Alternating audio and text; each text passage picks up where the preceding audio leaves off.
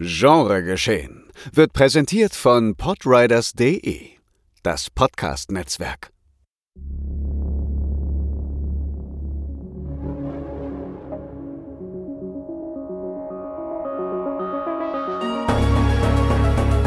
Genregeschehen. Der Podcast über den unkonventionellen Film. Mit Daniel Schröckert, André Hecker und Tino Hahn.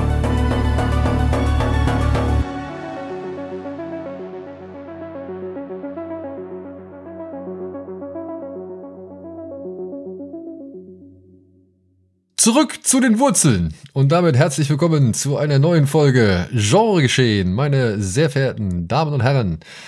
Da draußen an den Empfangsgeräten, Folge 123, mal wieder nur zu zweit, aber dafür mal wieder ja. Ein bisschen wie früher, beziehungsweise ja. im Stile von früher oder im Stile halt äh, der Form, die wir nicht mehr so häufig machen. Deswegen nehmt einfach Platz auf dem Rücksitz. Wir fahren nämlich Richtung drei Filme besprechen. Genau. Und haben als Beifahrer mit der Knarre im Rücken Nicolas Cage, was schon mal ganz nett ist. Aber vorher ist natürlich Hallo und herzlich willkommen, Tino Hahn. Hallo. ich werde es mir einfach so keine Ahnung, irgendwann wird man gar nicht mehr verstehen, warum ich das so irgendwie mache. Ich denke auch immer so, Leute, die jetzt irgendwie zum ersten Mal auf Genre geschehen stoßen, ob sie da nicht sofort sich so denken, ja, okay, was ist es hier? Ich gehe wieder. Aber so ist es nun mal. Ja, aber man liest sich doch auch schon noch mal durch, ja. worum es da geht, oder? Also ich meine, da steht ja immer also so ein Also sobald ihr dieses Hallo überstanden habt, wird's besser. Denn ab dann soll's um Filme gehen und gleich drei an der Zahl.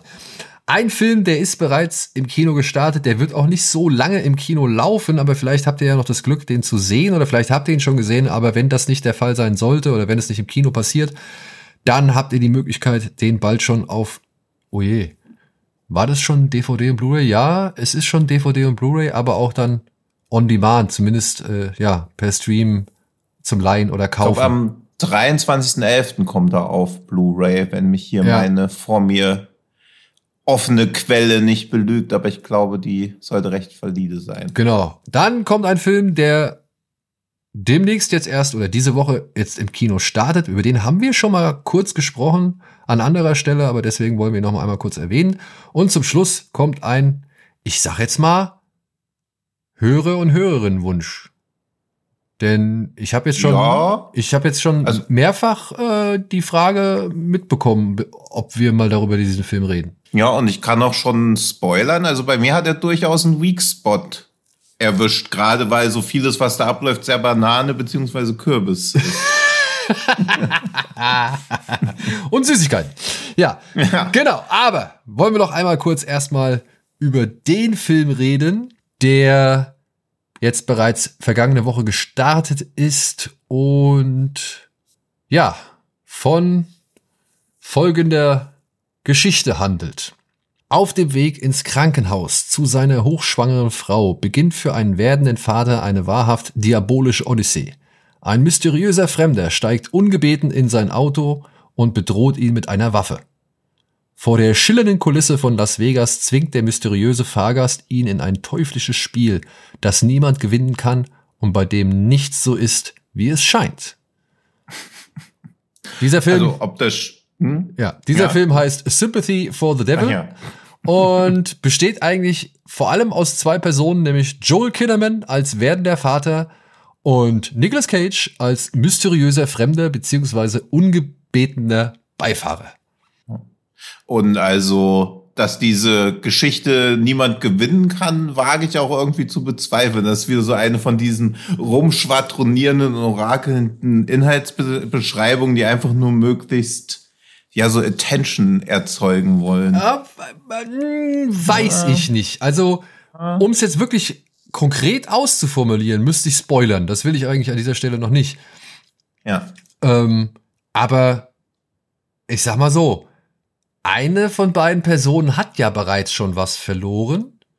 Ja, und eine von beiden Personen ist im Begriff, eine Menge zu verlieren. Also dementsprechend Ja, okay, fair point. Ja. Aber, also, aber es wirkt halt so, als ob am Ende alle so mit hängendem Gesicht rausgehen. Also es steht ja irgendwas auf dem Spiel und ja, aber es ist halt wieder eine von diesen guten alten Genrefilm-Zusammenfassungen. Ja. Weil die schillernde, äh, die schillernde Kulisse von Las Vegas finde ich jetzt auch nicht so Zum, krass in Szene gesetzt. Also. nee, zumal sie ja auch schon echt eine Zeit lang durch die Wüste fahren, ne? Also Ja. zumindest ist da links und rechts nicht mehr so viel. Ja, also man, also der Film sieht nicht billig aus oder so, der hat gute Bilder, aber es ist jetzt nicht, dass da wirklich krass auf Außensets oder so gesetzt wird. Also es spielt schon viel im Auto oder in einem Diner. Ansonsten gibt's ja jetzt nicht so viel Las Vegas Flair zu sehen. Nee, also aber darum geht's in diesem Film eigentlich auch gar nicht. Ich meine, irgendwas musst du wahrscheinlich in die Inhaltsangabe schreiben, weil dann sonst wäre sie. Ja, er hatte vielleicht einen Inhalt. Naja, aber man will ja auch Ja. hier nicht zu viel verraten, denn Ja. das muss man ja einfach sagen, der Film lebt ja davon herauszufinden, warum steigt Nicolas Cage zu ihm ins Auto und ähm, ja, was hat Joel Kinnaman damit zu tun? So, oder ob er überhaupt was damit zu tun hat. Ja. Ja. Ähm, was man vielleicht sagen kann, weil das eine Beschreibung oder ein Vergleich war, den man oftmals gelesen hat in verschiedenen Reviews, das finde ich oder die finde ich nicht zutreffend, denn der Film wurde gerne mal als Collateral mit Cage bezeichnet. Und wer das liest, der hat vielleicht dann gewisse Erwartungen, wenn man Collateral von Michael Mann kennt. Aber der ist nicht so. Also der, Ja. Also ich glaube, die einzige Gemeinsamkeit ist einfach, eine Person mit Waffe steigt hinten ins Auto ein und versaut der Person, die vorne sitzt, ein bisschen den Tag. Ja, ja, das ist eine Gemeinsamkeit. Aber ich sag Ja. mal so, das gab schon andere Filme, die das so gemacht haben.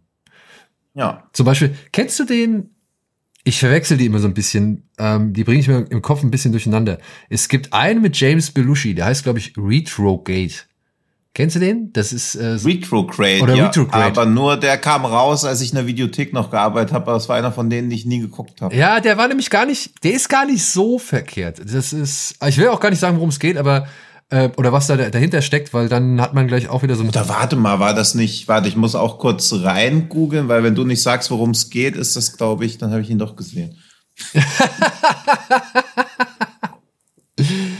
Ja, ich, also ich, ich will nicht den, den, den Major Selling Point da verraten, so, ja. Ich sag einfach, James Belushi ist ein ziemlich anstrengender Typ und das macht ganz viel Spaß. Oder das Ah, Retroactive, nicht ah, Retrograde. Retroactive, Ja. genau. Das macht äh, schon ein bisschen Spaß, ihm zuzuschauen. Ja, den habe ich gesehen gehabt. Ja. Der war ganz, also wie gesagt, der war nicht verkehrt, so. Und dann gibt's noch diesen Hm. Freeway, oder? Das ist der mit Reese Witherspoon. Ja, ja. Ja. Ja, das, das, das, äh, na, wie heißt sie? Schneewittchen? Rotkäppchen, Rotkäppchen. Genau. Ja. Da geht's auch jeweils darum, dass Leute zu irgendwem ins Auto steigen und es äh, wird für irgendeinen von denjenigen nicht so ein cooler Tag. Beziehungsweise es versaut Ja. einem den Tag. Also das ist, Wo wir eh schon relativ abdriften, möchte ich auch noch mal eine kleine, vorsichtige Empfehlung für Freeway 2 aussprechen. Der ist nämlich ganz schön absurd. Also der ist selbst für diese ganz merkwürdigen Fortsetzungen von Filmen, wo man so denkt, die brauchen eigentlich gar keine Fortsetzung. Und warum kommt die auf einmal so eine Fortsetzung schon richtig weird? okay. Also, äh, ich lese nur ein paar Schlagwörter aus der Wikipedia-Inhaltsangabe vor. Bulimie, Drogenhandel, Nekrophilie, Töten, Waffen, Tijuana, Menschen, lesbische Affäre, Kinderpornoring, Psychose, zwingen in einen Ofen, lebendigen Leib verbrennen.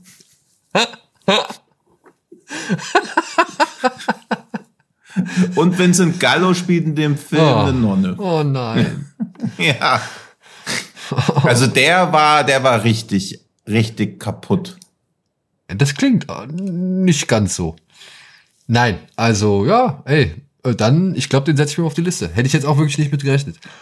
Der erste habe ich gedacht, ah ja, das reicht und alles, was danach kommt, ist wieder sowas wie, ja, wie Bloodsport 2 oder 3, weißt du? Hm. Wo halt der, der eigentliche Star dann nichts damit, damit zu tun hat und dann Er hat es auch, also hat gar nichts damit zu tun. Sie haben einfach nur so einen Titel draufgehauen. ja, ja. Und versuchen so ein bisschen Hänsel und Gretel reinzubringen, aber es ist einfach nur so ein Exploitation-Film, der einfach nur diesen Titel mitnimmt. Ja. Gut. Den Titel mitgenommen von der Rolling Stones Nummer äh, hat ja auch nun der Film mit Nicolas Ja. Cage. Und Galant wieder zurück zum Thema.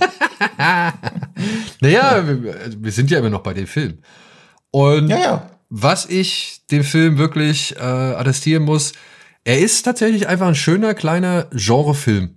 So, der ist nichts Besonderes, will ich überhaupt nicht sagen. Ich finde auch so den ein oder anderen Monolog nicht ganz so spannend, wenn dann Nicolas Cage von irgendwelchen Popeln erzählt, äh, die irgendjemand gegessen hat oder, oder essen musste. Ich weiß es nicht mehr so hundertprozentig.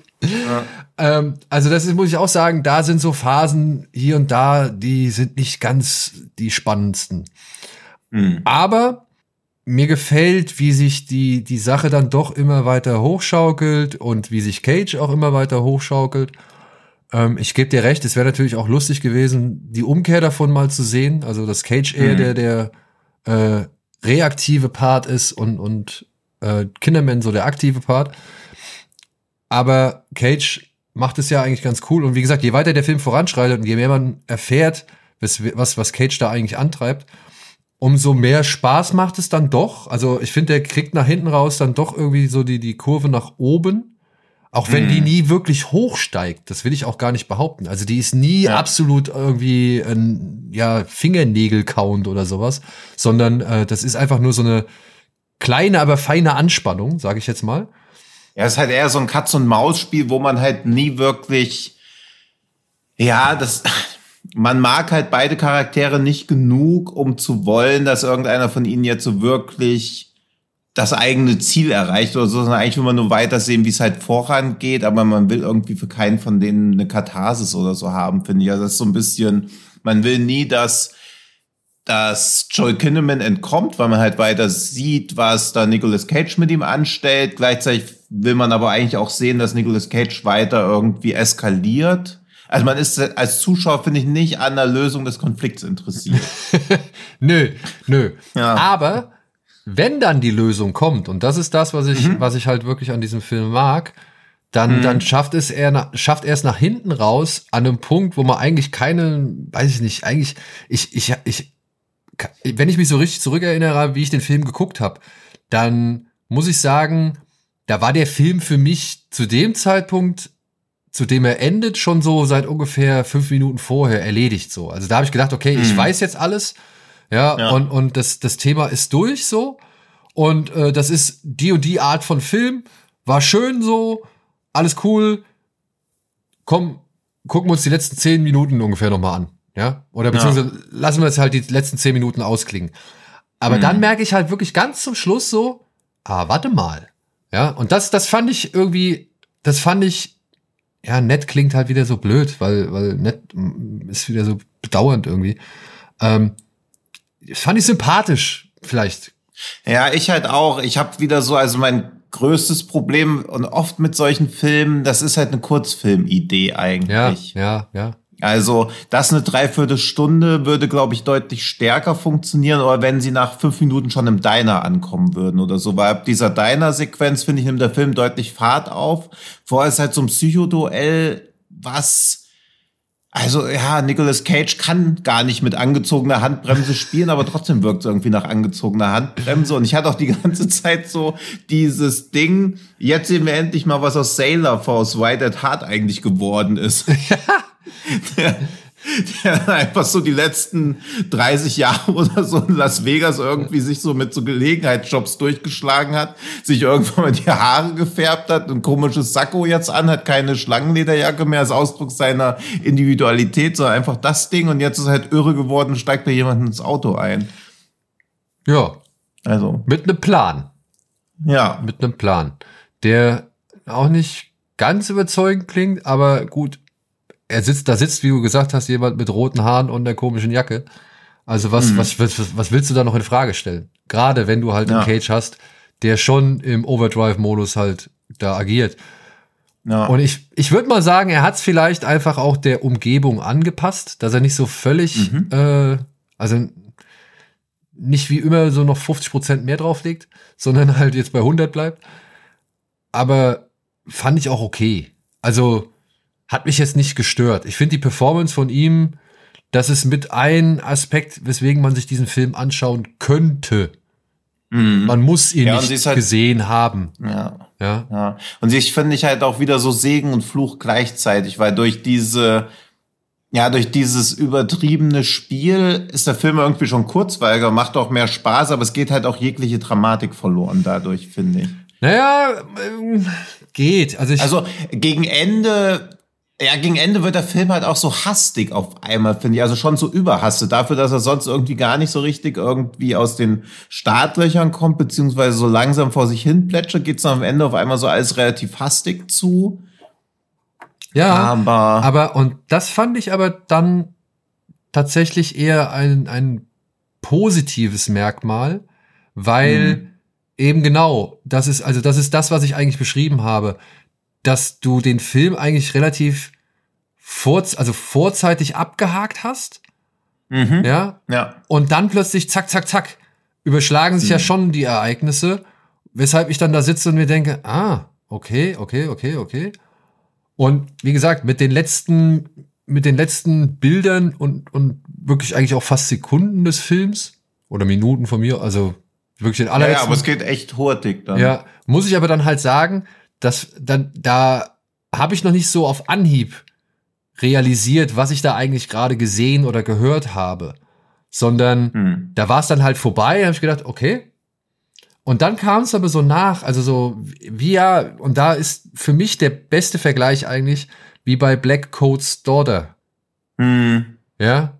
Also Hm. dass man halt erst, sag ich mal so, im zweiten, im zweiten Gedankengang plötzlich Sachen realisiert und dann halt, Hm. ja, alles, was vorangegangen ist, auf eine, und das ist halt das Schöne, eine nicht allzu übertriebene Art und Weise, aber auf eine nette Art und Weise nochmal neu einordnen musst oder neu, neu Ja. bewerten musst, so. Ja, und das macht's irgendwie, also deswegen bleibt der Film schon ein bisschen länger im Gedächtnis, aber das macht ihn halt auch wieder eher zu so einem Kurzfilmstoff, finde Ja, ich. ja, da, also wie gesagt, Also es ist halt so ein bisschen, es tut mir so leid irgendwie für so Filme, weil sie ja was, also na gut, sie versuchen nichts anderes, aber sie versuchen schon so eine Kammerspielartige Atmosphäre aufzubauen, die eigentlich auch immer funktioniert. Also ich fand es nie, es ging alles so hart. Ich fand es nie langweilig genug, um aufzuhören. Gleichzeitig dachte ich so, ja, okay, die Geschichten, die er erzählt, die sind ganz gut, aber ob ich jetzt noch eine erzählen müsste, noch eine. Ja, das ist es Weil halt, es ist halt ne? so wie so eine Kurzgeschichtensammlung so am Anfang. Dann sind sie in diesem Diner, wo sie die zwei neue Figuren einführen, die aber komplett vergeudet werden, finde ich. Obwohl die irgendwie auch Potenzial hatten. Gut, das ist also, es ist halt nur diese zwei, das zwei Figuren-Schauspiel. Hier kann ich aber auch gut meinen, den Fun-Fact, den ich schon fast für vergessen hätte. Rat mal, wie der Schauspieler von dem Koch heißt. Hm. Ja, Burns Burns. Hat mir mega gut gefallen. Also so würde ich auch gerne heißen.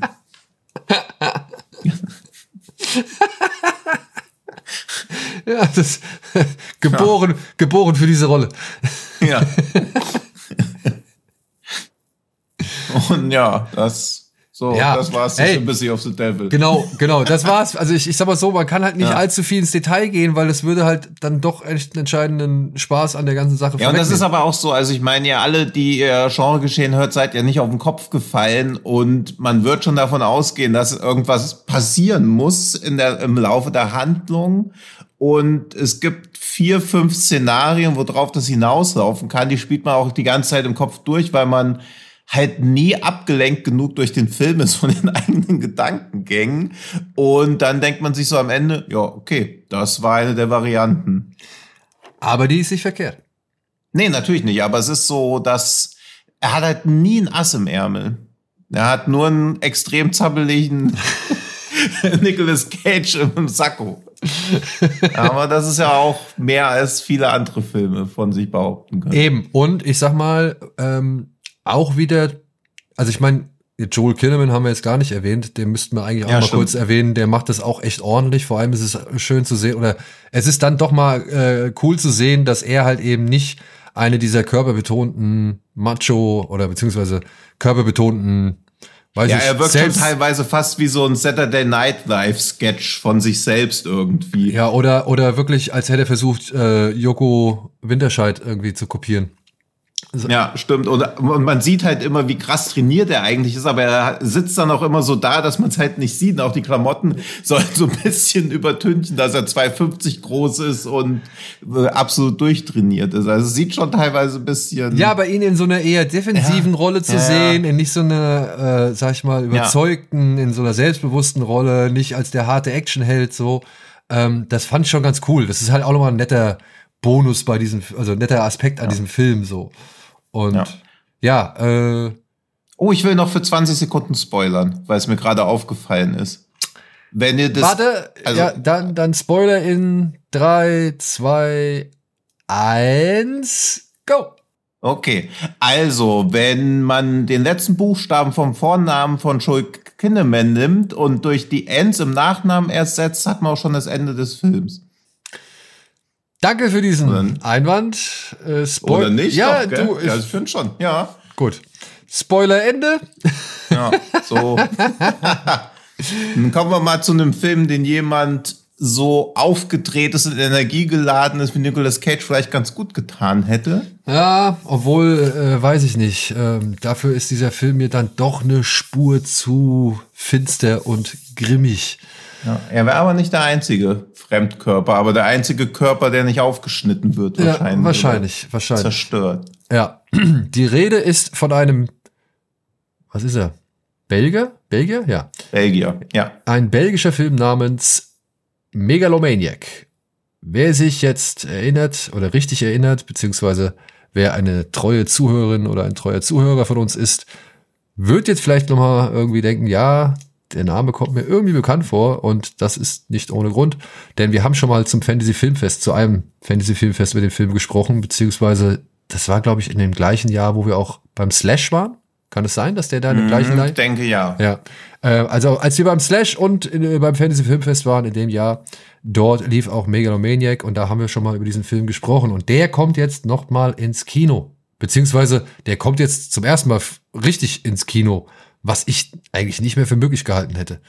Aber, und das ist auch irgendwie eine Überraschung, nicht über, sage ich mal, den allerkleinsten Verleih, sondern über Splendid. Also Splendid ist ein kleiner Verleih, aber ähm, das ist jetzt schon auch ein Verleih, der, ich glaube, was war es, Expendables damals ins Kino gebracht hat und so, den mhm. ersten.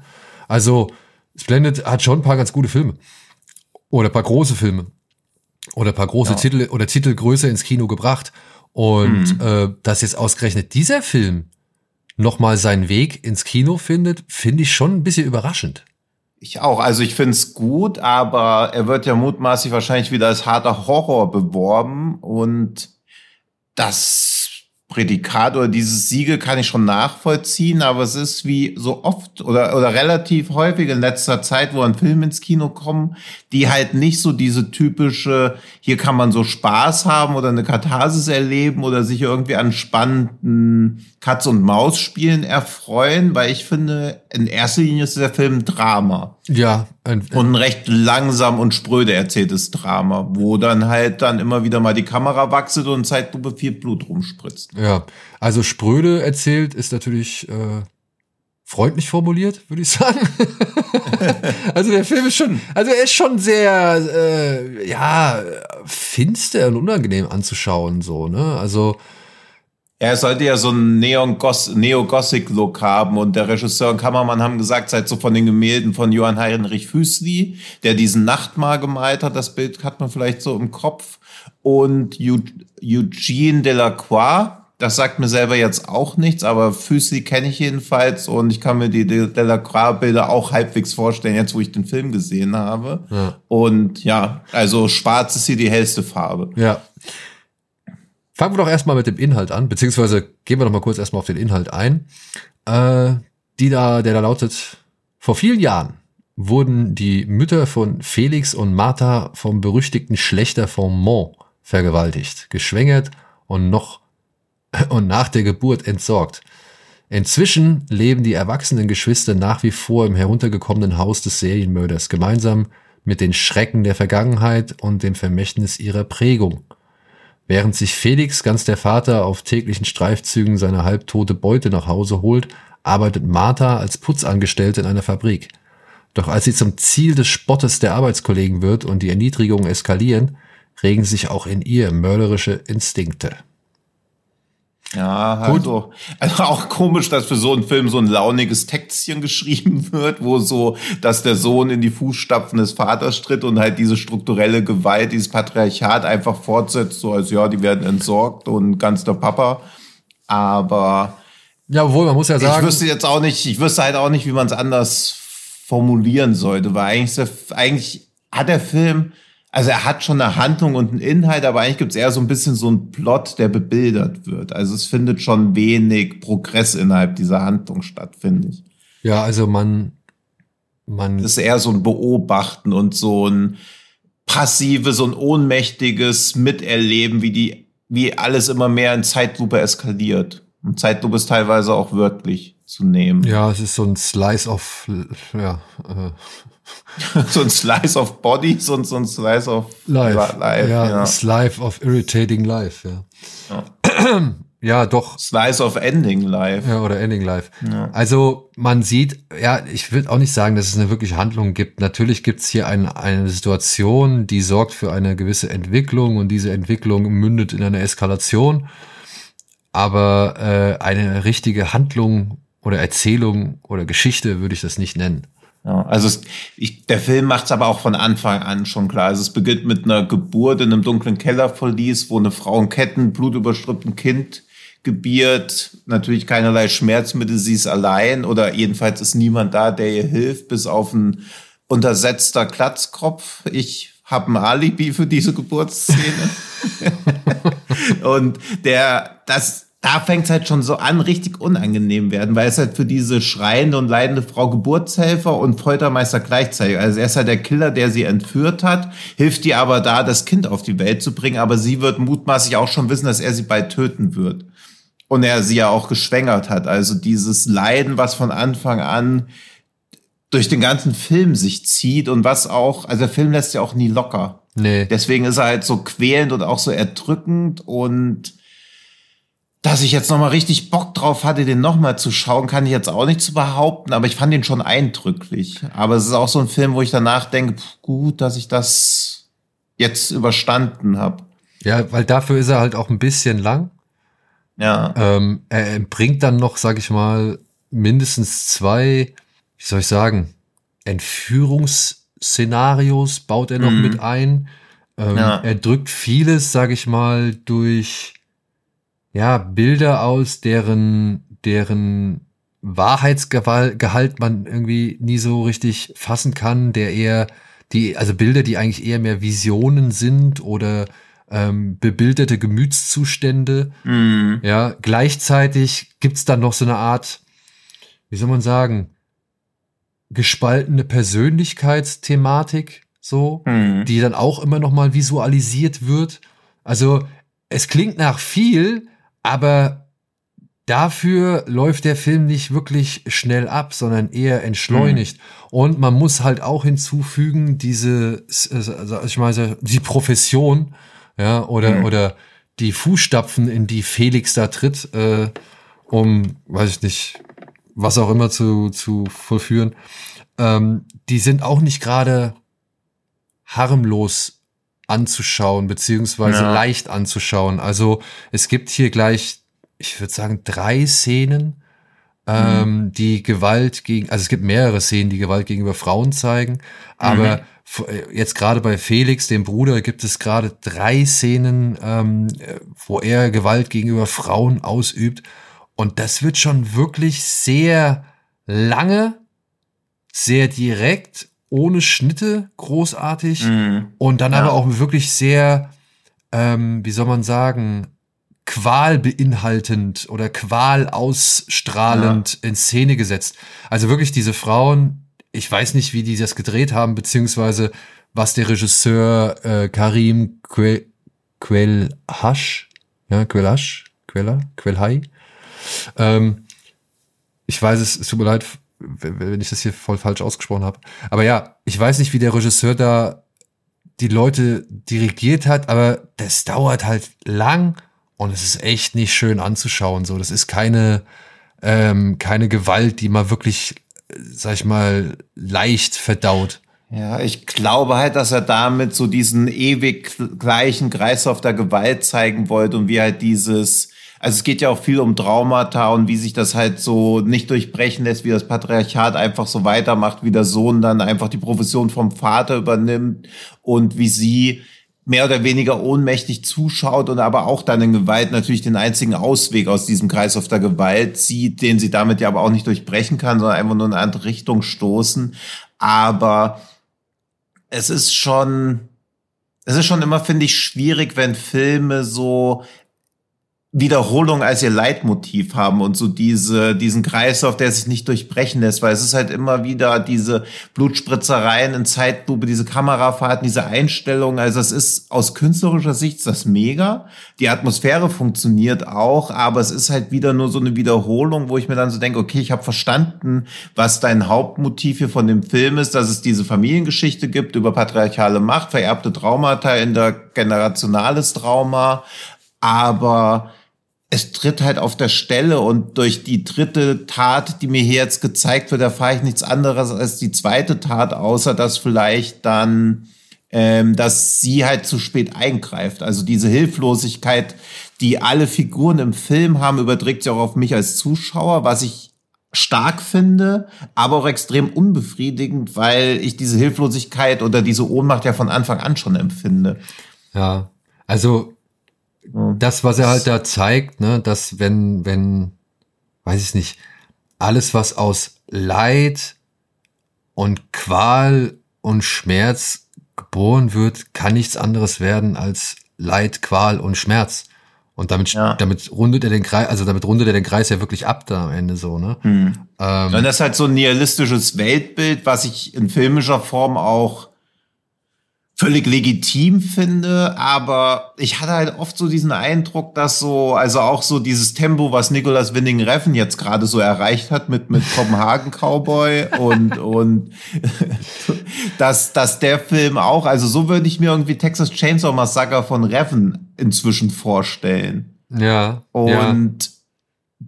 und das ist aus allen Aspekten, also ich kann in dem Film wirklich wenig kritisieren, außer dass ich finde, dass der Titel halt ein bisschen eintrifft, dass der Regisseur sich halt ja auch so megaloman einfach ein bisschen an dem Thema verhoben hat, weil und ich muss das Argument leider schon wiederbringen, vielleicht werde ich aber auch immer ungeduldiger. Auch das würde in 45 Minuten dieselbe Wirkung entfalten wie in 90 Minuten. Wenn du vor allem so sehr auf kunstvoll gestaltete Bilder mhm. ja setzt, die nicht der, die nicht eine Realität widerspiegeln sollen oder wiedergeben mhm. sollen, sondern halt eben, ja, eben wie Gedanken, Gefühlswelten oder ja, Innenleben visualisieren mhm. oder repräsentieren sollen. Und dann, ja, muss ich auch sagen, und dann kommen dazwischen aber auch so Momente, wo ich mir denke, ah, also der Film, der hört ja auch nicht, ja, wie du schon vorhin gesagt hast, der hört ja nicht auf, irgendwie hart oder unangenehm zu sein. Und es kommen wieder, hm. immer wieder unangenehme Momente. Allein die, wie sie hier im Text beschrieben worden ist, ähm, die äh, Erniedrigungen, die eskalieren, ja, allein das mhm. so ist schon eigentlich, das würde eigentlich schon reichen, um dem Film, sage ich hm. mal, gewisse Tendenzen irgendwie äh, also das, also um gewisse Tendenzen im Film nachvollziehbar zu machen oder gewisse ja. Motivationen verstehen zu können oder zumindest ein bisschen nachvollziehen zu können, so, ja, ähm, die halt auch dann in Gewalt münden. Mhm. Aber dann kommt noch eine Frau, die wird dann noch angekettet und dann kommt noch eine Frau, die nimmt man auch noch mal als Geisel und dann kommt noch eine Szene, die dann auch noch wirklich so künstlerisch überhöht ist, dass man halt, ja, weiß ich nicht, ich, ich sitze davor und frage mich, ob der Regisseur möchte, dass ich das jetzt weniger schlimm finde, was ich da an, an sexueller Interaktion sehe, mhm. oder ähm, möchte er mit davon ablenken, dass da eigentlich eine sexuelle Interaktion stattfindet, die eigentlich nicht stattfinden dürfte. So. Ja, oder will er halt zeigen, guck mal, was ich kann. Ja, und das ist halt das also Ding. Das guck mal, was ich kann. Und das, das, also ja. in seiner Fülle an, an, sag ich mal, unangenehmen Szenen oder scheinbar schockierenden Szenen oder immer noch einen draufsetzenden Szenen, ja, ich finde, da übertreibt er es halt und deswegen verliert der Film dann irgendwo entweder an Botschaft oder halt mhm. eben an Krassheit, kann man das so sagen? An, an, an Intensität. Ja, Drastik. Oder ja, an Drastik, ja, ja, an Drastik. Ja, mhm. ja ähm, weil, weiß ich nicht, da, da kommt dann immer wieder, also da kommt dann noch eine Szene und auch das Finale so und äh, dann noch die Thematik mit plötzlich taucht, sieht sich eine Figur ähm, sieht sich selbst, wie sie äh, mit jemandem redet, obwohl sie doch eigentlich woanders sich befindet und so weiter und so fort. Mhm. Das kommt auch noch mit oben drauf so. Also es ist wirklich eine Menge. Dabei lässt der Film sich aber eben genau seine Zeit und, und ja, man hat halt manchmal einfach das Gefühl, ey, der hat Martyrs gesehen und sagte sich, das will er auch machen. Mhm. Ja, so. Ja. Äh, möglichst kunstvoll gewisse Szenen, die Tabus brechen, miteinander verweben und dem Ganzen noch irgendwie möglichst mehrere Ebenen geben. Und ich finde das auch einen ehrenwerten Ansatz, beziehungsweise ich will das gar nicht irgendwie disrespektierlich irgendwie abkanzeln. Mhm. Aber ich kann auch nicht wirklich behaupten, dass ich das so an mich rangelassen habe wie ein Martyrs, beziehungsweise das auf der gleichen Klasse oder Ebene wie Martyrs äh, empfinde, sondern mhm. ähm, doch eher halt irgendwann gedacht habe, ja, was soll jetzt noch kommen? So, also. Ja. Und ich finde, also das, ich finde es verwerflich, aber, also klingt jetzt doof, was ich gleich sage, ich finde es verwerflich, aber ich finde es auch dem Film nicht unbedingt zum Vorwurf zu machen.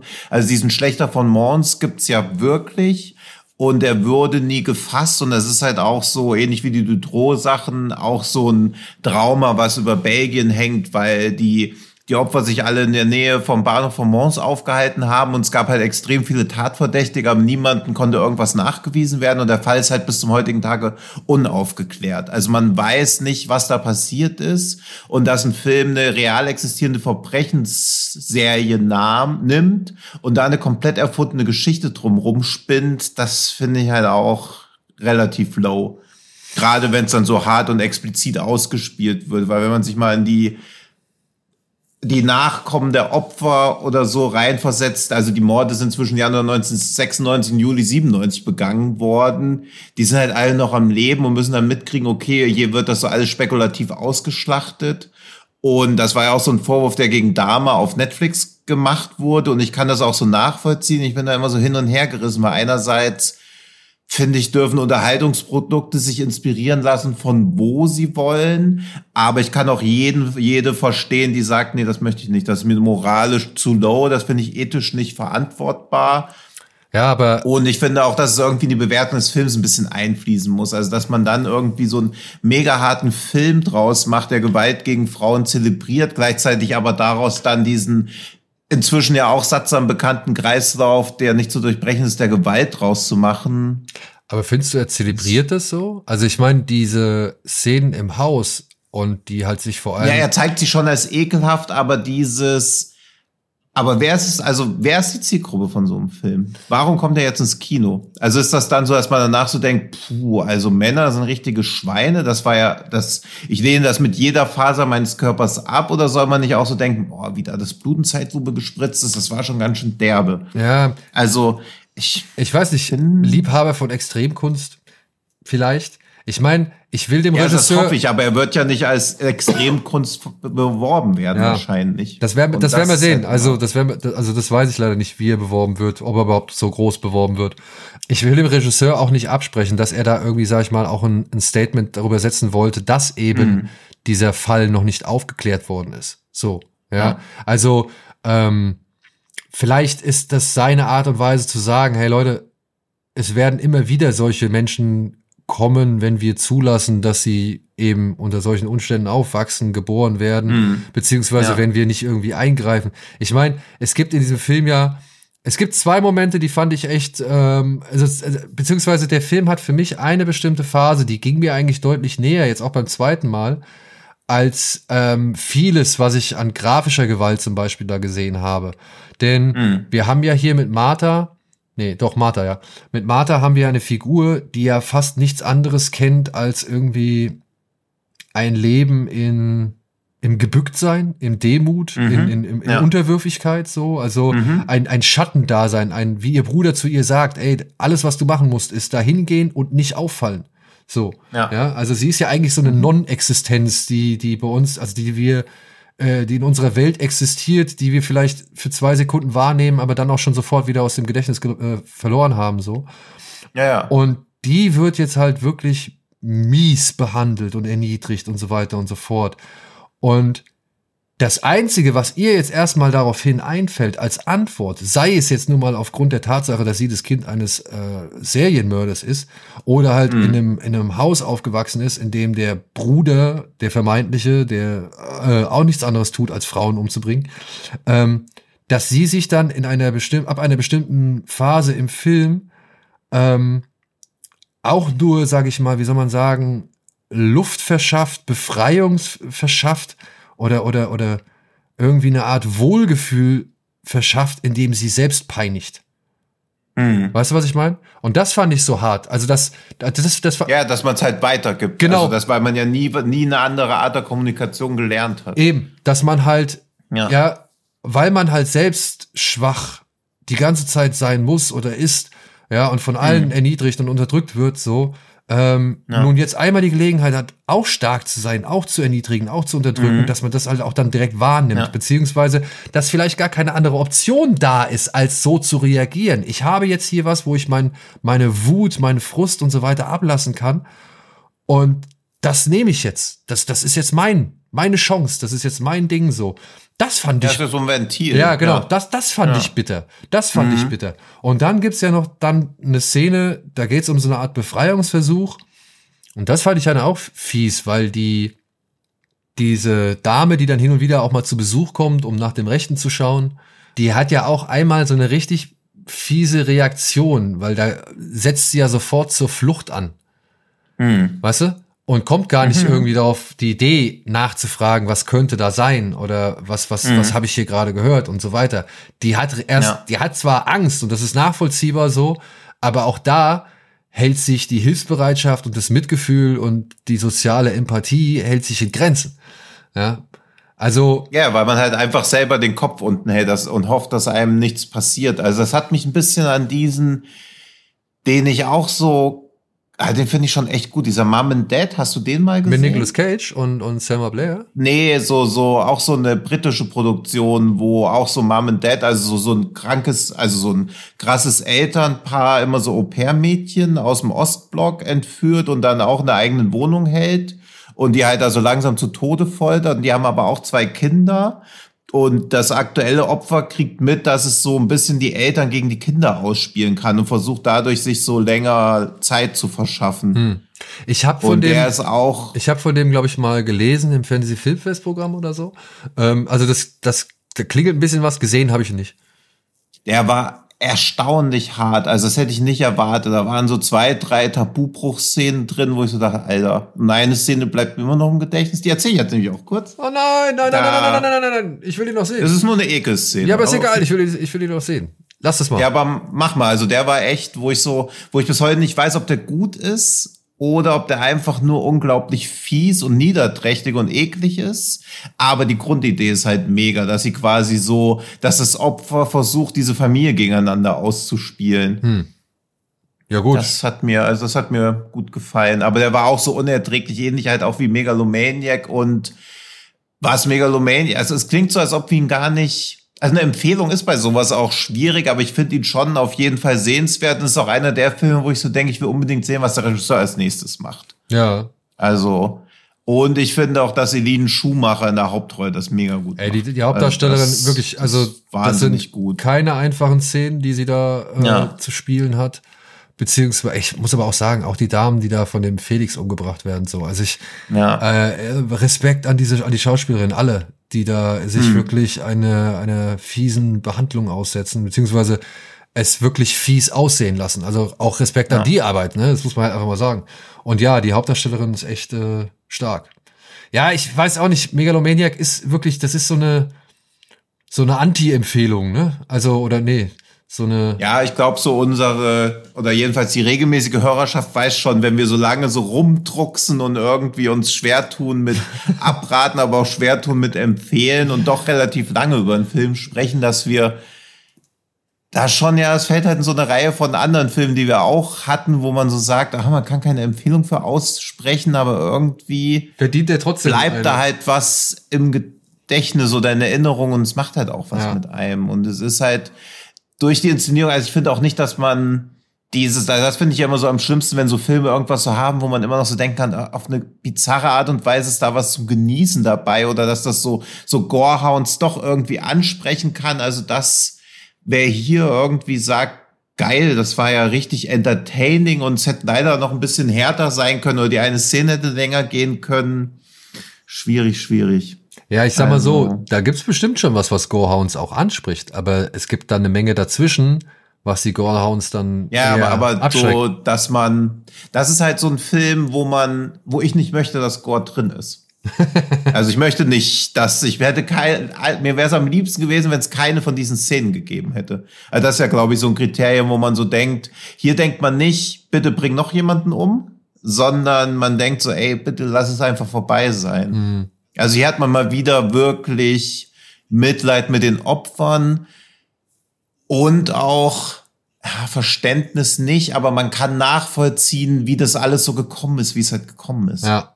Also man kriegt, also ich würde nicht sagen, dass der Film versucht, so ein Psychogramm der Täter oder so zu erstellen, aber also man kriegt die Umstände und Abläufe mit, die sowas halt begünstigen. Ja, also Mitgefühl würde ich da auch nie sagen, dass das. Nee, nee, nicht Mitgefühl, aber so ein, Bedauern? so ein Verständnis, ja, Bedauern oder dass man so, oder auch diese Ohnmacht, wo man halt so denkt, irgendjemand hätte doch eingreifen müssen, aber man denkt sich auch so, wer soll es denn sein? Ja, wer soll es denn sein? Also. Vor allem da. Also wir sind da ja als Zuschauende auch quasi die stellvertretende, schweigende Mehrheit, die einfach wegschaut bei sowas oder die es halt nicht realisiert. Naja, oder aber und die es halt auch gar nicht erst wirklich mitbekommt, weil das ist ja auch etwas, was der Film dann irgendwann später nochmal zeigt, mhm. dass das ja sowas von, also dass das ja auch wieder so richtig abseits ist, äh, wo es halt auch keine. Ja, da auch wenn man punktuell was mitbekommen würde, würde man nie die Punkte connecten ja. können, weil wer denkt sowas schon? Ja.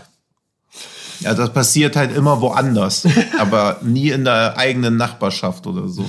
Ja. Also ihr seid jetzt ja. auf jeden Fall gewarnt oder aufgeheizt. Ihr könnt's, ja. ihr könnt entscheiden, was ihr sein wollt und dann halt auch entscheiden, ob ihr ins ja. Kino geht oder nicht. Ja.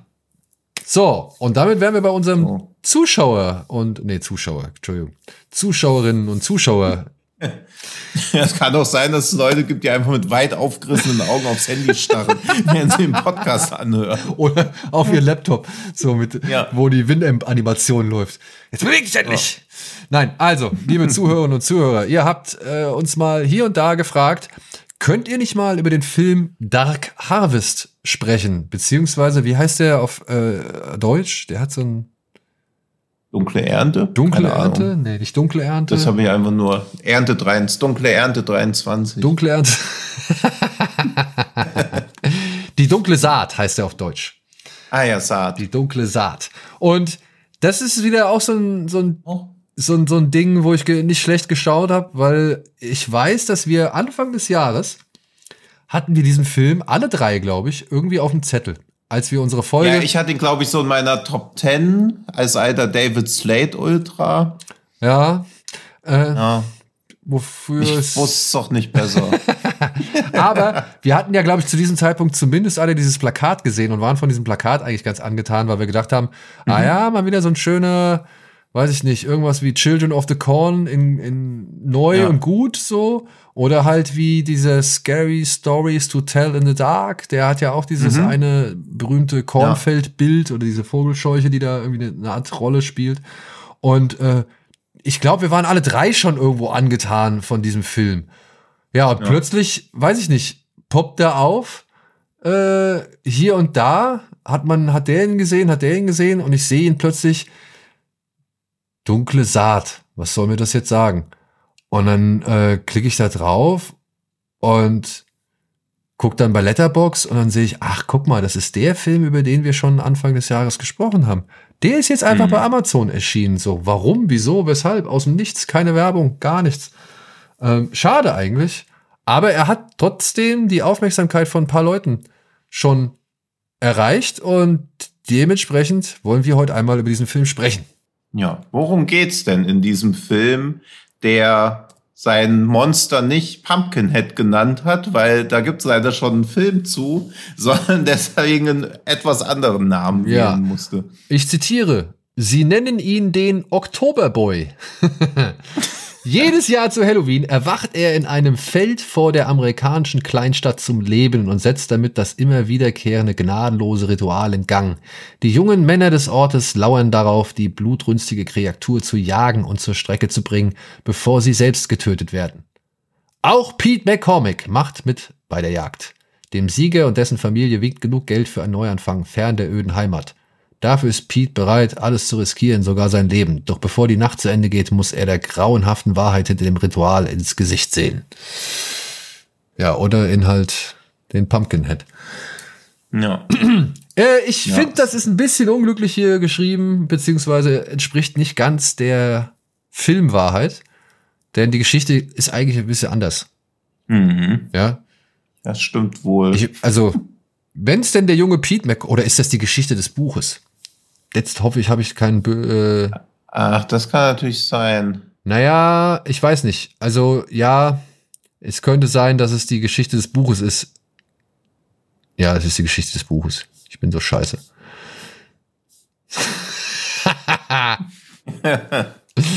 ja, gut. Aber ich habe doch Amazon Prime eingegeben. Warum zeigt ihr mir jetzt die Geschichte? Deswegen war ich auch schon, dass er Oktoberboy heißt, weil er heißt eigentlich Sawtooth Check.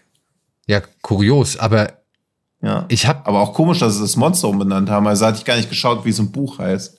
Aber warum? Oder heißt Oktoberboy der Typ, der überlebt? Oder der, der das Monster zur Strecke bringt? Nee, ich würde sagen, der, das, das, also, so heißt, äh. Nee, er kann ja gar nicht. Doch, doch, doch, sind ja immer die männlichen. So, ja. warte mal. So. Äh, naja, gut. Dann lese ich nochmal eben schnell die, die Prime-Angabe an, äh, durch, die jetzt verschwunden ja. ist. In einer kleinen Stadt im mittleren Westen findet jedes Jahr ein tödliches Ritual statt, als der mystische Albtraum Sawtooth Jack aus den Maisfeldern aufsteigt und die Teenager der Stadt in einem blutigen Kampf ums Überleben herausfordert. Naja. Ja. Gut, kommt nicht ganz hin. ich bitte um Verzeihung. Ja, aber es ist, also, wie viel Suspension of Disbelief man bei diesem Film aufbringen muss, das ist selbst für Genrefilme schon bemerkenswert. Also. Ey, ja, da gebe ich dir auch recht. Ich meine, der, der Film fängt eigentlich meiner Ansicht nach gut an. Du siehst diesen Jungen, mhm. der steht da vor diesem Maisfeld und wenn du ja. ein paar Horrorfilme gesehen hast, dann weißt du, eigentlich passiert jetzt diesem Jungen gleich was. Ich glaube, dem passiert auch was, aber das ist nicht der entscheidende mhm. Punkt, sondern wir sehen halt oder wir bekommen mit, da ist diese Kreatur und wir sehen diesen Jungen und man denkt in erstem, im ersten Moment wie immer, ja, dieses Monster macht Jagd auf den kleinen Jungen und der hat Angst. Gut, der hat mhm. vielleicht auch ein bisschen Schiss, aber die Umkehrung dessen ist dann direkt zu Beginn des Films der Fall. Da kommen plötzlich eine ganze Menge junge Menschen und machen alle Jagd auf das Monster. Und das fand mhm. ich schon, das fand ich eine schöne, eine schöne Idee. Abgesehen ja. davon, dass diese Maisfelder, äh, dass die eine schöne Kulisse abgeben. Also ich finde, ja. äh, Slate hat hier wirklich eine schöne ähm, Farbgebung und, und, und viele Schatten, mhm. viele dunkle Bereiche. Das Bild ist kräftig, so schön durchzeichnet. Also das sieht alles sehr schick aus, finde ich. Ja, das, also generell ich habe halt so, wie ich eben schon gesagt habe, Weak Spot für solche Filme, weil halt so viel da so Hanebüchen einfach ja. dran ist. Also es gibt ja gegen Anfang auch eine, die Szene ist auch geil irgendwie, wo sie so wirklich verängstigt auf so einer Tribüne sitzen und sich davon zu versuchen zu überzeugen, dass dieser Sawtooth-Check nicht echt ist. Aber ich meine, er kommt jedes Jahr und du musst dir doch auch denken, hey, vor zwei Jahren waren 27 Leute bei mir in der Klasse, letztes Jahr waren es noch 19 und dieses Jahr sind es noch 11.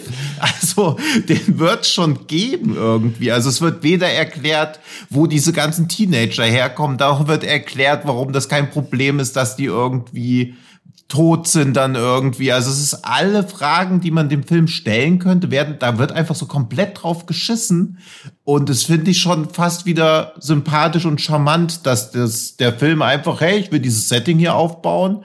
Und die kämpfen ja auch nur gegen das Monster, damit die Maisernte nicht schlecht wird. Das ist halt auch so komplett absurd. Naja, nee, der, also, der, der Sheriff ähm, erzählt ja später dem Vater von ja, später, aber so am Anfang soll man erstmal denken, die machen das, damit die Maisernte gut wird.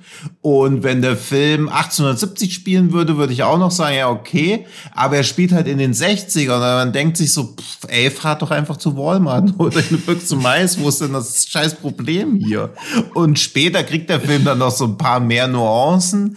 Aber bis dahin ist das Kind halt auch schon in den Brunnen. Ja, vor allem, vor allem, weil da also. so viele ich meine, wir müssen jetzt hier mal in so ein leichtes Spoiler-Territorium gehen, ja. Ja. Ähm, mhm. Also deswegen seid ein bisschen vorgewarnt. Vielleicht, wenn ihr den Film noch nicht gesehen habt, ey, schaut euch an. Wirklich, den kann man mit so einem, mit einem zugekniffenen Auge, kann man den problemlos äh, schauen, wenn man halt nicht alles hinterfragt. Ja, Gerade weil es wieder faszinierend ist, dass sowas existieren kann. Ja, und weil er halt auch eine ganz gute Härte besitzt. Das muss man auch mal sagen. Ja. Ähm, hier werden. Das ist nämlich so ein Film, wo man so denkt, bitte Sawtooth Jack, geh noch mal ein bisschen ja, weiter. Also, oder voran. beziehungsweise, liebe Kamera, geh doch mal in diesen Bunker da rein, in den der Sawtooth Jack da reinmarschiert, in dem da ja. ein ganzer Haufen Kids hockt irgendwie so. Mhm. Also, ja, also der hat ein paar echt geile handgemachte auch Effekte, wenn dann irgendwelche Köpfe auf, auseinandergerissen werden, so an, von der Nase aus. Also dieses eine Kind, was er wie so ein Petspender ja. irgendwie benutzt. Ja, also ah, ja, das, ja, super. Also da sind schon echt gute ähm, Szenen drin. Oder die, ja. die Härte ist sehr, sehr angenehm. Aber ja, mhm. äh, hier sind so ein paar Details drin. Da, die, da muss man einfach mal drüber reden, weil sonst kommt man ja nicht dazu. Und äh, die sind aber halt vielleicht hier und da schon doch ein Spoiler. Deswegen so eine halbwegs. Nee, nee wir machen eine Spoilerwarnung. Ähm, hm. Ich fand allein schon die Tatsache, dass sie diese ganzen Jungs, es sind ja eigentlich nur Jungs, die diesen äh, Sawtooth Jack jagen, dass sie die drei Tage vorher einsperren und ihnen nichts hm. zu essen geben. Ja. Ja. Ich, es, ey, ich bin kein medizinisches Lexikon. Ne? Ich weiß nicht, wie lange hm. Zuckerkrankheit und sowas äh, schon verbreitet ist, so, ja. Ähm, aber ich, ey, Diabetes mag damals vielleicht auch schon Thema gewesen sein. Ne? Und, und hm. allein das, wenn ich denke, da ist irgendeiner dabei, irgendein Diabetiker dabei und den sperrst du drei Tage in den Raum äh, hm. ohne Nahrung, um ihn aufzuheizen für, für eine Jagd. Ja. Ähm, ja, also, und dass es da auch keine besseren Methoden geben soll. Also klar, das können so die Regeln von diesem Ritual sein, aber man ist bis zu dem Zeitpunkt im Film eigentlich auch schon von den ganzen vielen Fragen, die man im Kopf hat, so gebrochen, dass man das dann auch einfach nur noch alles hinnimmt. Also. Ja, aber, ey, und dann ja, marodieren diese drei Tage lang hungernden ja. Kids, marodieren durch die Stadt. Und ich denke mir halt, was ist denn das für ein Bullshit-Plan? Ja, diese diese, diese jungen, Testosteron gesteuerten, unterzuckerten und unterhungerten oder unterfütterten äh, äh, Jugendlichen da losziehen zu lassen. Natürlich würde ich auch eine Scheibe einschlagen oder sonst irgendwas. Aber hier geht's. Ja, es ist halt einfach so, als ob sie sich so eine selbstverursachte Purge ja. da noch irgendwie auch noch ans Bein. Also die Chaos-Tage äh, mit Erlaubnis. Weißt du, so. Ja. Und, und natürlich verwandelt die den, den Ort in Schutt und Asche. Das, damit kann ich noch leben. Aber dass dann mhm. plötzlich irgendwelche Jungs, anderen Jungs, die Axt in den Schädel hauen. So, wo ich mir gedacht habe, okay, und das macht ihr jedes ja. Jahr. Das macht ihr jedes ja. Jahr, das nehmt ihr jedes Jahr in Kauf. Da wäre mein erster Impuls, und das ist etwas, was man halt auch nicht versteht. Mein erster Impuls wäre spätestens nach einem Fest, ja, wisst ihr was, Jungs? Folklore in allen Ehren, ich zieh mal woanders hin. Ja, eben, oder dass auch die Eltern nicht sagen. Also es wird schon ein bisschen wie durch so einen Ehrenkodex so halbherzig erklärt, warum die da nicht wegziehen. Aber Ey, also das kann man, aber du kannst mir das kann man wirklich nur mit so Filmlogik erklären, aber innerhalb de, des Films gibt's dafür keine vernünftige Dass Erklärung. nur ein einziger Junge auf die Idee kommt, mit dem Auto mal aus der Stadt rauszufahren. Also das ja. ist das das, das halte ich halt einfach für absolut unwahrscheinlich. Ja, und, und dass halt auch noch eine Liebesgeschichte natürlich unbedingt existieren muss mit einem Mädchen, was in die Stadt reingezogen ist. Also warum lassen die neue Leute in die Stadt rein? Die müssen doch immer die Bedenken haben, dass die neuen Leute ja irgendwie auch Verwandte außerhalb haben, dass die dann irgendwie so sagen, ey, du wirst nicht glauben, wo wir hier hingezogen sind. hier liegen 30 Teenager tot in einem Bunker. also. Und das machen die und, jedes und Jahr. Ja, nächstes Jahr könnt ihr bei uns übernachten, weil es erwischt auch nur die Jungs. Wir können einfach am Fenster zugucken.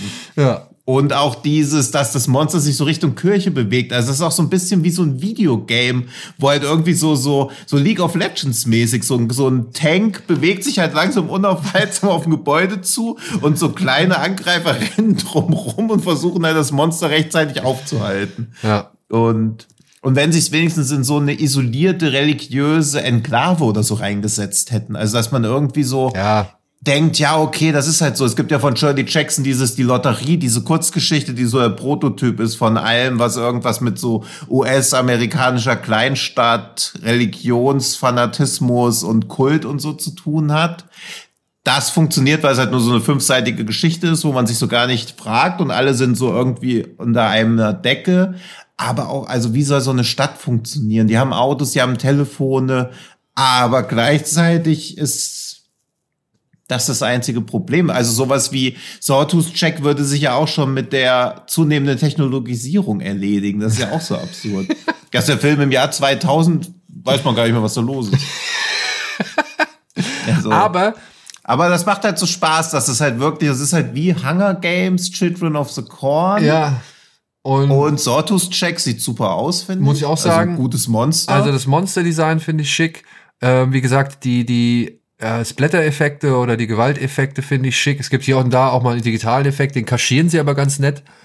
Mhm. Ich mag die Ausleuchtung von dem Film, äh, sowohl zum Beispiel dann auch bei irgendwelchen hier Schulbällen und so oder halt äh, generell, wenn sie dann abends durch diese Straßen da ziehen, das ist alles wenigstens mal wieder, wieder schön ausgeleuchtet und versinkt nicht mhm. alles in so einem grau, grau in grau Matsch.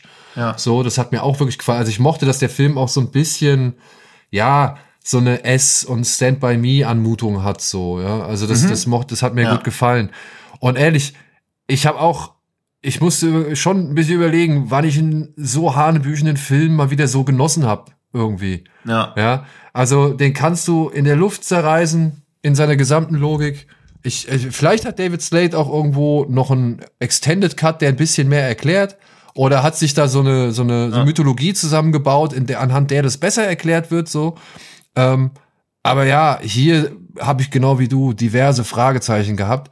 Aber trotzdem ging mir das echt gut runter. Man muss ja auch sagen, ne? Ähm, Sympathy for the Devil, jetzt der Megalomaniac vielleicht nicht unbedingt, der ist ein bisschen länger und der jetzt hier, aber das sind so echt entspannte, knackige 90 Minuten. So, ne? Also. Ja, ja, und gerade auch dieses, weil ich halt diese, also natürlich kann man super frech finden, wie der Film auf alles scheißt, was einem sofort als Frage in den Kopf kommt, aber ich finde sowas eher so charmant, weil im Zweifelsfall will ich halt lieber irgendwas sehen, wo ich so denke, ja, es haut nicht so alles hin, aber diese 60er Jahre Atmosphäre finde ich schon größtenteils überzeugend. Also ich hätte es geiler gefunden, wenn die, wenn der Ort auch noch so ein bisschen entrückter gewesen wäre, als wenn über allem auch so eine komische Melancholie oder so drüber hängen würde, weil teilweise ist mir dann doch zu sehr eine normale Stadt. Ja. Ich finde, das hat halt irgendwie auch, auch die Neuverfilmung von S mit Derry besser hinbekommen, dass du so denkst, irgendwas war hier. Also irgendwie hängt so, dass dieser Clown kommt und hier Sachen macht, das hängt, der kommt nur alle 25 oder 27 Jahre oder was weiß ich. Und das Vieh kommt jedes Jahr und bringt ja mindestens einen von deinen Freunden um. mindestens. Aber es ist alles nicht so, alles nicht so das Problem. Ja. Also. Ja. Ja, aber um noch den Mega-Gag des Abends zu machen, ich finde, es ist der zweitbeste Film von David Slade, wo Hard Candy drin vorkommt. aber ich sag mal so, ne, also, äh, was hat er noch gemacht? Hard Candy? 30 Days of Night. 30 Days of Night. Den? Ja, über und bis zum Abendrot müssen wir mal, also er muss auch von irgendwas. Er kann nicht nur aus dem leben, was bei Sortus Check im Bauch Ja, aber ist. ich sag mal so, 30 ja. Days of Night fand ich jetzt auch nicht immer allzu plausibel, sage ich jetzt mal. Ja, stimmt, wo sie dann einmal sich auf dem Dachboden verstecken und dann kommt die Einblendung 17 Tage später. Ja. ja.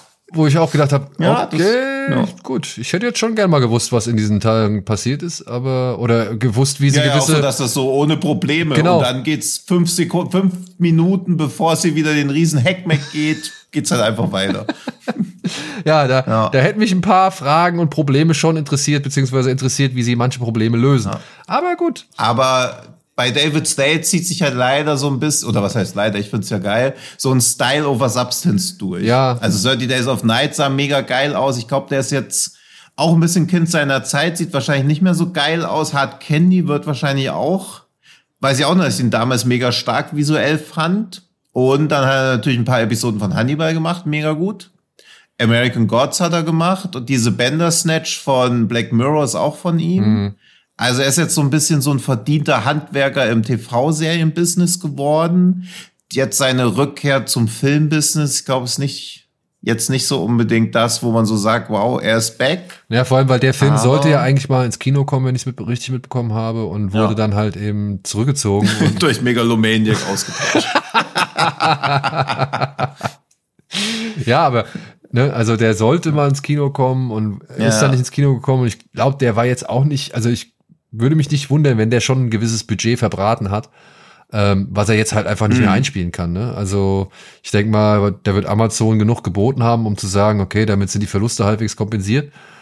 Ja, ja. Und, und der Rest wird man halt schauen, so, ja. Was halt ein bisschen schade ist. ja, und er hätte halt zu Halloween kommen müssen, dann wahrscheinlich Angst gehabt wegen irgendwie den größeren Horrorfilmen, die so laufen. Ja, aber ich finde, also ich weiß nicht, neben einem The Nun, neben einem, weiß nicht, was kam jetzt noch zu Halloween raus, neben einem hier Halloween Park, Exorzist. Exorzist, ey, muss ich sagen, hätte Dark Harvest meiner Ansicht nach auch einen Platz im Kino verdient. Also die Bilder fürs Kino Klar, hat die er. anderen haben halt die größeren Namen beziehungsweise das Franchise im Rücken, aber sowas wie Halloween Park, also sehe ich tausendmal lieber sowas wie Dark Harvest als Halloween. Ja, Park. muss ich- Den ich auch nicht schlecht fand, aber der macht halt, der probiert nicht mal irgendwas. Nee, der macht einfach grundsolide und, und, und routiniert sein Ja. Ding so durch, ähm, ohne irgendwie großartige, ja, weiß ich nicht, Wege zu verlassen. Er ist halt so ein Film, von dem es Dutzende geben soll, aber es gibt halt hunderte. Ja. Also das ist immer so ein bisschen das Problem bei sowas. Ja, und da ist der Dark Harvest meiner Ansicht nach echt eine ganze Ecke frischer, beziehungsweise bietet mal wieder ein bisschen Abwechslung so. Also den hätte ich echt gern im Kino gesehen. Ja. Naja, aber vielleicht äh, findet er jetzt auch noch mal ins Herz oder zumindest auf die Mattscheibe von der einen oder dem anderen von euch. Ja. Womit wir dann aber auch Und halt schade um Sawtooth Check. Also der hätte einen besseren Film verdient gehabt, weil das wäre mal wieder so ein Franchise-Monster. Ey, vielleicht, ne? Also ich meine, ich weiß nicht, vielleicht hat er auch gar nicht so viel gekostet so und, und kriegt Mhm. jetzt mit dem Amazon-Deal irgendwie das rein, was sie brauchen, um eine Fortsetzung zu gewährleisten, weil genug Leute den Film geguckt haben. Aber ich würde mir eine Fortsetzung angucken. Es gibt ja schon eine Fortsetzung. Also es gibt schon irgendwie Filme, die Dark Harvest heißen. Und es gibt Dark Harvest 2 und 3 schon. Ja, gut, aber die haben Ja, ja. nichts mit dem also ich war tun. nur eben irritiert, als ich bei Letterbox geguckt habe und dann so dachte, okay, Dark Harvest 2 ist Maze und Dark Harvest 3 heißt Scarecrow, aber mit einem K. Weil das ja erst aus 2004, da war das in. Hm, okay. Naja, aber vielleicht kann man sich da ja noch mal so ein bisschen Nachschub holen. Weiß ich nicht. Ja. Das klingt sehr. Komm noch ein Quiz für dich. Welche, welcher Balken ist denn wohl bei Dark Harvest 3 Scarecrow bei Letterboxd am höchsten? Zwei. Nee, 0,5. Auf IMDb hat er eine 2,2. Okay. Na, dann halte ich mich doch lieber an Freeway 2. Ja. So. Cover sie doch. Oh Gott. Damit wären wir mal wieder bei einem Ende einer sehr kurzen Folge angelangt. Wenn nicht vielleicht sogar der kürzesten aller Zeiten, die wir jemals hier produziert haben, sollte es mit 123 tatsächlich der Fall sein? Nee. Nein? Nee, 78 Minuten, never ever. Also ich glaube, wir haben irgendeine Kurzfilmfolge, die 68. kurzfilmgemäß kürzer war. Ja? Okay. Ja, ja, also ich glaube, wir haben dieses. Moment, ich guck mal alle 123 Folgen durch, damit wir auf 90 Minuten noch kommen.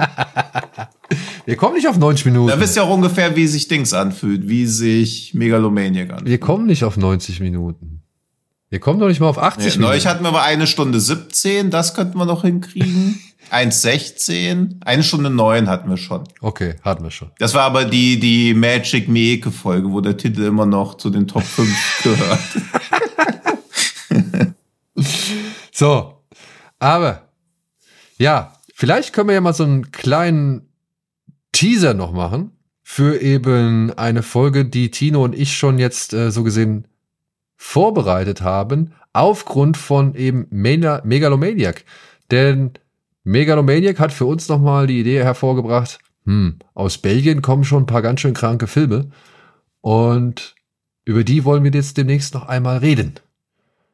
Mit wem, wieso, Das weshalb, stimmt. beziehungsweise über was und über wen, ähm, das verraten wir dann Ja. an der jeweiligen Stelle. Aber ja, das Und vielleicht es wieder heißt, zwei. Männer beißen Podcast.